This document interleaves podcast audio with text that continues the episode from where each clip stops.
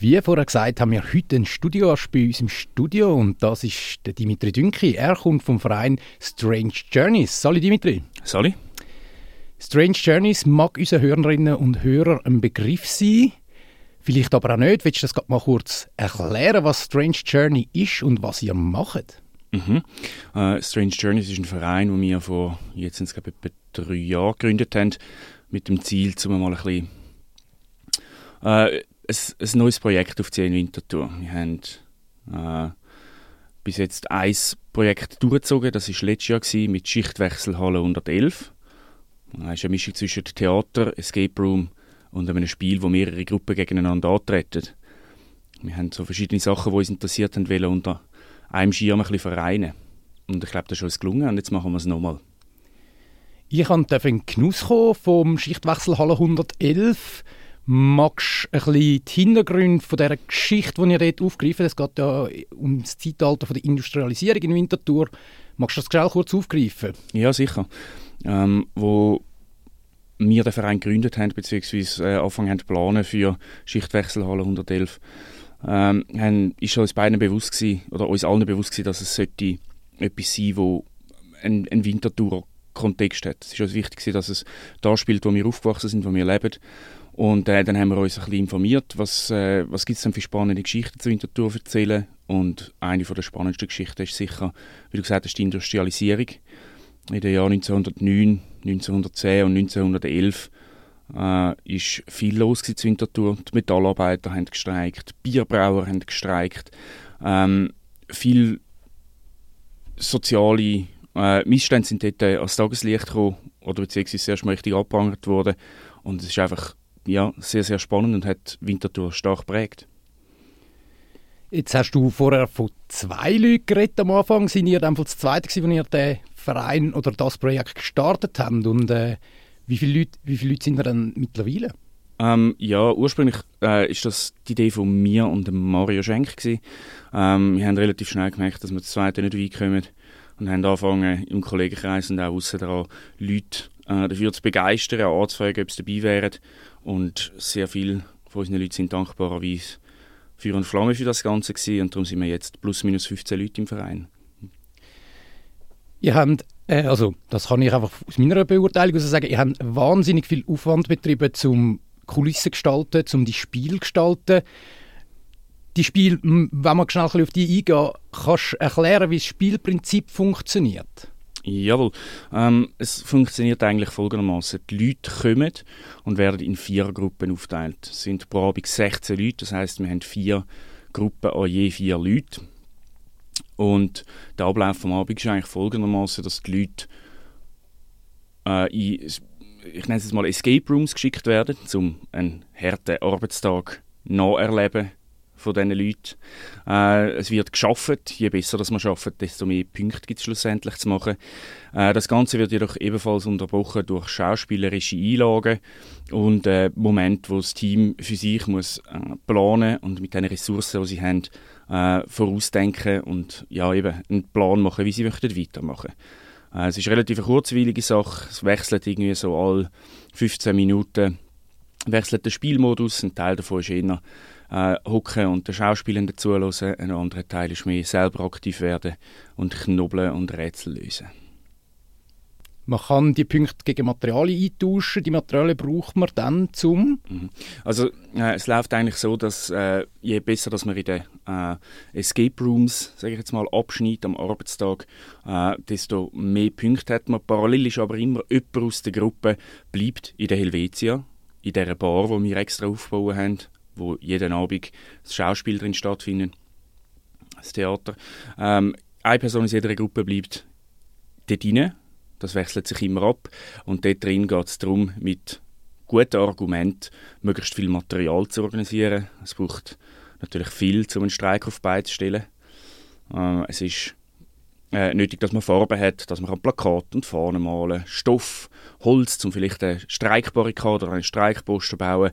Äh, die Person aus jeder Gruppe, die sozusagen aus der Fabrik rausgeschlichen ist und in der Kneipe geblieben ist, die Person hat den Auftrag, möglichst viel Material zu sammeln und äh, mit dem Material können möglichst viele der Arbeiter in der Firma nachher überzeugt werden.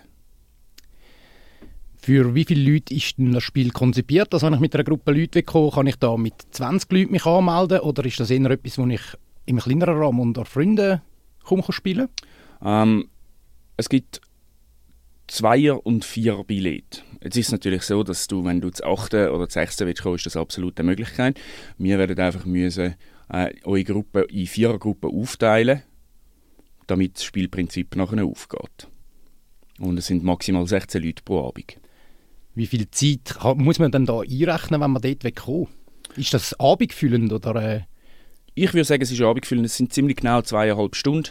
Äh, und ich glaube, das ist auch gut so, weil die Leute haben uns schon mehrfach gesagt, dass es äh, eine anspruchsvolle Sache ist und viel Spaß macht. Und ich glaube, zweieinhalb Stunden ist genau der richtige Zeitpunkt. Und schließlich kann man nach dem Spiel ja, glaube ich, auch noch in der Helvetia verweilen, oder? Ja, also wenn wir schon extra eine Bar aufbauen haben, dann wäre es natürlich schade, wenn wir die nicht auch wieder nutzen. Also wer anschliessend noch ein bisschen möchte dort sitzen und im Ambiente von einer Kneipe im 1910, 1911 noch möchte ein Bier trinken, ist herzlich willkommen. Ihr habt es dieses Jahr gespielt, jetzt äh, ihr, euch ist heute eingerannt worden von Leuten, die das noch haben wollen machen. Ihr habt leider keinen Platz mehr respektive von zeitlicher Beschränkung vom Raum, wo ihr drin gespielt habt, mhm. so viel es mir ist. Wann spielt ihr das nochmal? Oder respektive wann dürfen wir das nochmal bei euch erleben? Also wir haben es äh, den April 2022 haben wir es das erste Mal durchgeführt. Äh, wir haben relativ schnell gemerkt, dass es ein großer Ansturm ist äh, und wir haben trotz äh, zusätzlich eingeschalteten äh, Termine trotzdem noch Leute gehabt, die gesagt haben, sie würden gerne kommen, es hat nicht gelangt. Und durch das, dass wir so einen großen Aufwand betrieben haben, ist uns klar gewesen, ja gut, dann müssen wir es nochmal machen, ganz klar.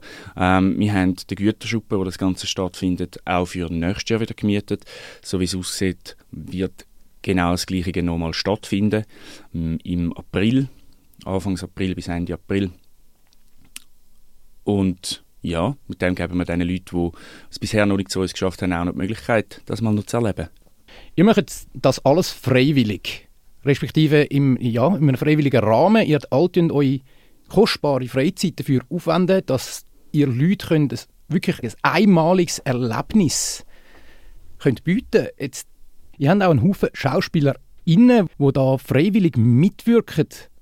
Wie sind ihr dann zu denen gekommen?